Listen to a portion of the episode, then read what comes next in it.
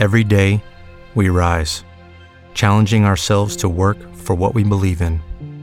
At U.S. Border Patrol, protecting our borders is more than a job, it's a calling. Agents answer the call, working together to keep our country and communities safe. If you're ready for a new mission, join U.S. Border Patrol and go beyond. Learn more at cbp.gov/careers.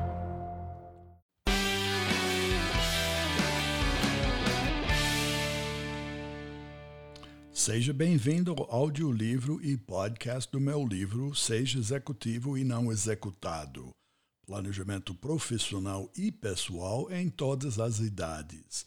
Eu sou Thomas F. Rioch, autor do livro e conhecido como o Rei do Networking. Também apresentador do audiolivro. Vamos começar aqui com o capítulo 1, parte 2, Um Americano no Brasil.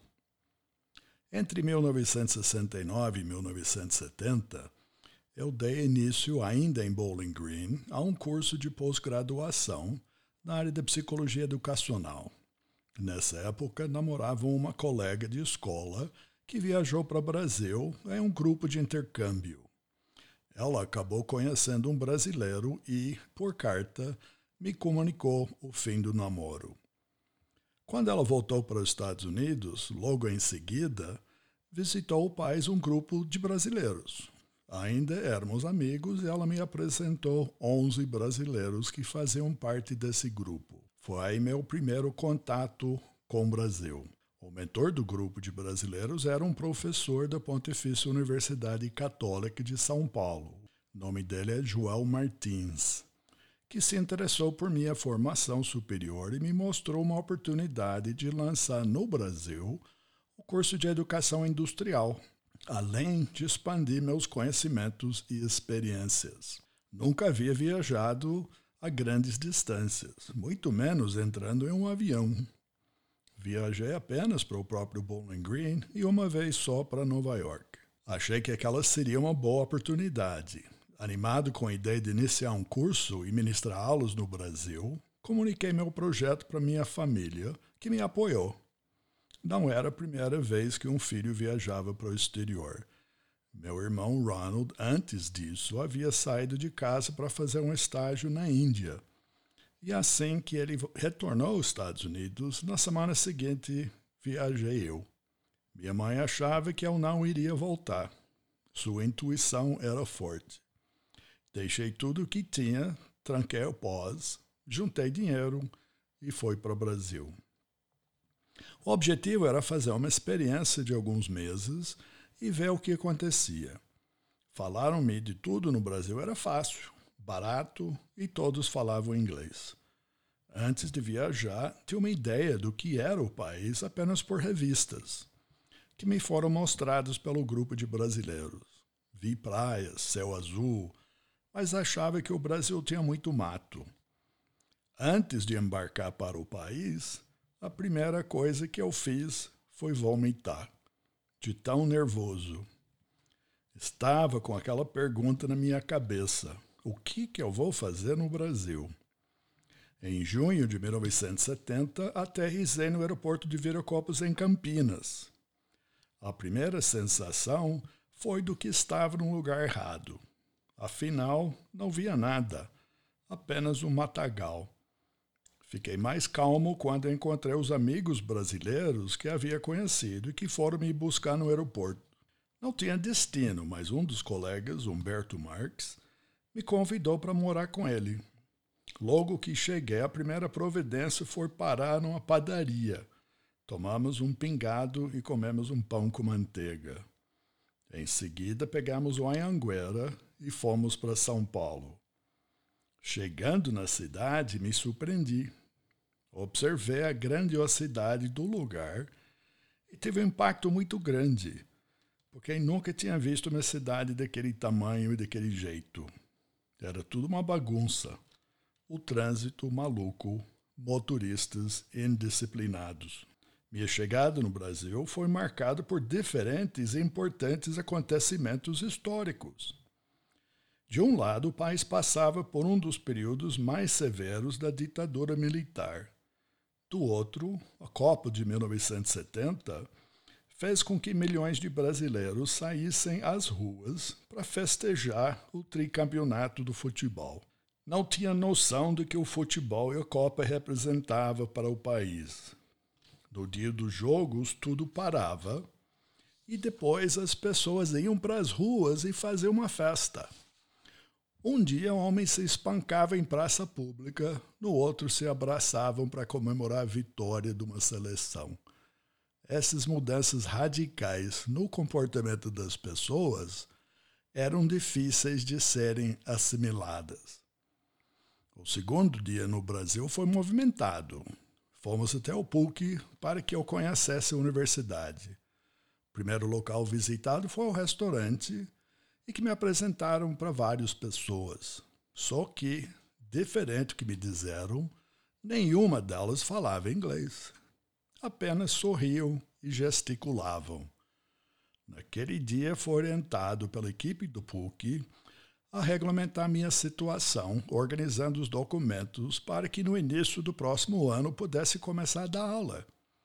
Tive que providenciar inúmeros documentos e com isso conheci também uma burocracia que nunca havia visto antes. Foi um grande impacto acrescido do imenso choque cultural. Tudo era difícil. Falar, entender, os costumes e os relacionamentos das pessoas eram diferentes do que eu estava acostumado. Era complicado viver em São Paulo. Os lugares eram longe um dos outros, as pessoas não andavam juntos.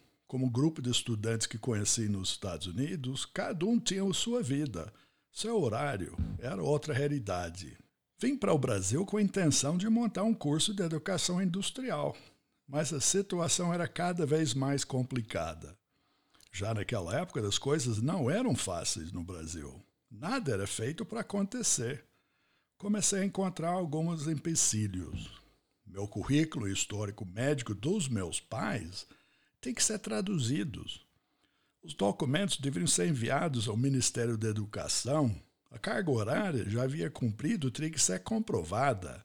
A grade curricular do novo curso montado estava tudo muito complexo.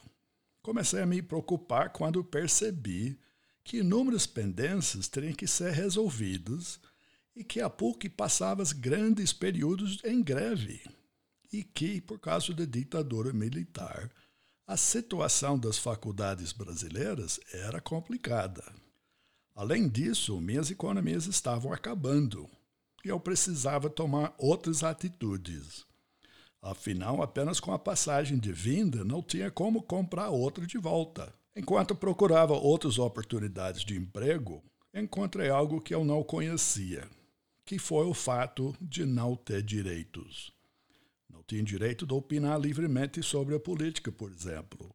Isso foi muito chocante. As conversas eram ocas, sem conteúdo. Ninguém falava sobre temas polêmicos importantes a respeito da situação do país.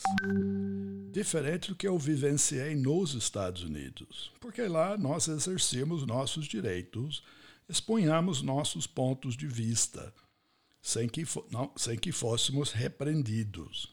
A atuação da polícia e dos militares no Brasil me assustava. Tinha medo porque não entendia o que os, os policiais falavam para as pessoas. Um dia perguntei para meu amigo Humberto o que o polícia falava antes de atirar. Humberto explicou que os policiais não falavam nada.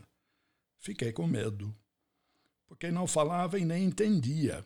A violência que me preocupava era do desconhecido. Precisava agir. Por indicação de amigos, comecei no mesmo ano dar aulas de inglês para executivos, lá na Associação Alumni de São Paulo. O português não era barreira e a minha missão era ensinar os outros a falar inglês. Nessa mesma escola de idiomas, fiz um curso de português para estrangeiros e com o tempo foi melhorando. Para me acostumar com o idioma brasileiro, ouvia muito rádio e prestava atenção nas pronúncias. A primeira coisa que aprendi foi pingado com pão com manteiga. Fome eu não passava. Nessa parte de comunicação, me lembro de um fato bem engraçado. Pegava o ônibus e toda vez que queria atravessar dentro do ônibus e passar pelas pessoas, eu falava sem zero. Entrava no ônibus e falava sem zero, sem zero, sem zero. Todos olhavam e abriam a passagem, até que um dia falei sem zero para um conhecido, que me explicou que sem zero é uma coisa e licença é outra. Quando entrasse no ônibus, teria que falar licença, não cinzeiro. Foi o que aconteceu. Mas o resultado não foi o mesmo. Falava licença e ninguém se mexia. Muito menos abria passagem. E percebi que entre o certo e o que funciona, nem sempre o certo funciona. Voltei a falar cinzeiro para pedir passagem e conseguia sempre descer no ponto certo. Percebi que não precisava falar perfeitamente, mas o principal para as pessoas me entenderem. Depois de dois meses já consegui me virar. A situação financeira estava melhorando e tinha como meta juntar dinheiro para voltar à minha terra natal. Durante esse processo, minha ex-namorada americana me enviou uma carta contando que havia terminado com o namorado brasileiro e que gostaria que eu voltasse. Fiquei ainda mais motivado a abandonar o Brasil. O choque cultural e a falta de perspectiva me fizeram ter certeza que teria que retornar ao meu país de origem. Já estava tudo pronto. Antes de retornar, foi uma festa onde conheci a Márcia, hoje minha esposa. A única dificuldade foi com o idioma, mas havia combinado com ela que só falaríamos em português no nosso relacionamento, e até hoje é assim. Apesar de já estar com tudo pronto para minha viagem de volta, fiquei no maior dilema porque gostei muito dela. Tive que viajar em dezembro de 1970 Afinal, precisava regulamentar o meu visto brasileiro. Para conseguir isto, a Alumni fez uma carta que atestava minha contratação da empresa. Foi para os Estados Unidos, peguei o visto e voltei para o Brasil. Estava um pouco mais seguro, pois minha situação econômica era melhor do que quando cheguei pela primeira vez. Mas assim que eu desembarquei, outro trauma me esperava. Informaram-me ainda no aeroporto que meu amigo Humberto havia morrido afogado em Itanhaém, litoral sul de São Paulo. Chocado, segui do aeroporto para o enterro. Perdi alguém que estava muito próximo até hoje desconfio de sua morte. Acredito que ele não morreu afogado e que talvez a ditadura por ter alguma coisa de culpa mas pessoas sumiam na época ou morriam de maneiras estranhas. Tive que recomeçar a minha vida. Com emprego na Lumne garantido, saí em busca de um novo local para morar. Iniciei também um curso de pós-graduação na área da psicologia educacional na PUC, mas não dei sequência. Já havia desistido de montar um curso de educação industrial nessa universidade, pois as negociações esfriaram e eu desanimei. Minha vida tomava outro rumo. Estava namorando Márcia e já pensávamos em casamento. Casamos nós em 16 de dezembro de 1971. Depois disso, levei minha esposa para conhecer minha família nos Estados Unidos e o encontro foi muito agradável. Márcia se formou depois em psicologia em 1974 e um ano depois nasceu Jessica, nossa primeira filha. Aqui termina capítulo 1, parte 2. No próximo podcast do audiolivro Seja Executivo e Não Executado, começamos com capítulo 1, parte 3. Esses são os novos horizontes. Convido você a seguir o podcast no Spotify, Apple Podcast, Google Podcast ou na sua plataforma de preferência e receber e ouvir os próximos capítulos de Seja Executivo e Não Executado. Mais informações e contato no meu site www.thomasrioch.com.br. Obrigada pela participação. Até o próximo capítulo do livro Seja Executivo e não executado.